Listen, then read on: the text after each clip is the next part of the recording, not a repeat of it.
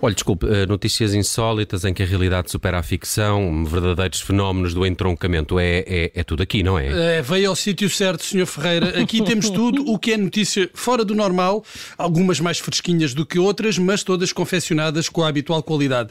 Então, o que é que vai ser hoje? Epá, estava assim a pensar em qualquer coisa sobre a Ucrânia. Oh, Judite, Judite, temos aí alguma coisa sobre a Ucrânia aqui para o Ferreira? Uhum. Uh, espero só que a Judite vai ver. Eh, temos aqui a, a história da candidata ucraniana que desistiu da Eurovisão por ter ido à Crimeia em 2015, mas ainda era capaz assim de demorar, eh, não sei, meia hora. Uh, e, e, sobre a família real, não há nada?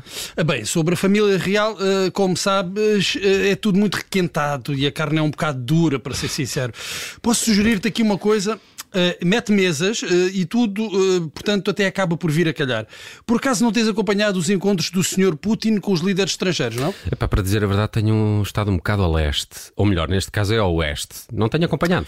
Mas devias, que isto qualquer dia começa a guerra, anda tudo de G3 na mão e tu ainda estás aqui a apresentar a tarde em direto. Bem, o Sr. Putin, que é um tipo que sabe receber muito bem, recebeu a visita do Sr. Macron, o francês, o herdeiro da Macron, está a ver? Acho que ele não é uh, herdeiro nenhum, mas está bem. Uh, mas, mas, isso, mas isso é bom, achas que me saía bem agora uma história assim com essa gente? Então não sabia, este é o melhor que há para esta horinha, calha mesmo bem uma história destas. É que a grande estrela desta cimeira, deste encontro bilateral, foi, foi quem? A mesa. A mesa? Mas estava inclinada a favor da Rússia? Uh, acho que estava um bocadinho, não é? E é preciso ter cuidado com as coisas que os russos põem nas mesas e nas chávenas. É um, preciso atenção. Mas a mesa, é preciso dizer, era uma bela mesa, uma mesa enorme, tão grande que Macron e Putin ficaram mais ou menos à mesma distância que separa Moscou de Paris. Pá, não exageres, também não era, não era assim tanto. Foi quase, quase. Segundo alguns analistas, os chamados presidentes de sofá, os politólogos, que agora se especializaram na análise do do mobiliário, a mesa serviu para marcar distâncias, para que Macron não julgasse que agora era lá de casa. Mas isso não é o mais importante. É que por causa da mesa podemos ter uma guerra. Sim, já se sabe, a guerra entre a Rússia e a Ucrânia, não se fala de outra coisa, não, não é? Não, Judito, não, essa é a guerra menos importante. A guerra que interessa aqui é entre fabricantes de móveis espanhóis e fabricantes de móveis italianos. Mas que detectaram algum defeito técnico nessa mesa? Não, Nelson, pelo contrário, eles gostaram tanto da mesa que os dois dizem que a mesa foi feita por eles.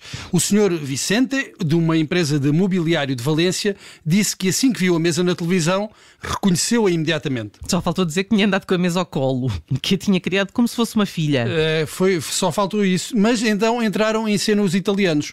O senhor Renato Polonha, responsável responsável de uma fábrica italiana, disse que não havia dúvidas que aquela era uma das mesas que o Kremlin eh, lhes tinha encomendado nos anos 90, pedindo que a mesa recriasse a grandeza do palácio antes da Revolução Comunista de 1917. Bem, mas temos uh, desempate do Kremlin, veio um desempate desta contenda, já esclareceram quem é o verdadeiro autor da mesa? Eu acho que eles não vão fazer isso, eh, Nelson, porque na minha opinião isto é mais um estratagema do Sr. Putin para gerar o conflito entre países europeus. Provável. Ele sabe que italianos e espanhóis são muito sensíveis a estas questões de decoração. É, e eu só estou a contar os minutos para que entre na disputa uma empresa de Passos de Ferreira. Eu já estou a imaginar o senhor Alcinda dizer: Não, senhor, aquela mesa saiu aqui de Passos de Ferreira, disse tenho eu a certeza que me caia um raio aqui em cima se isso é mentira.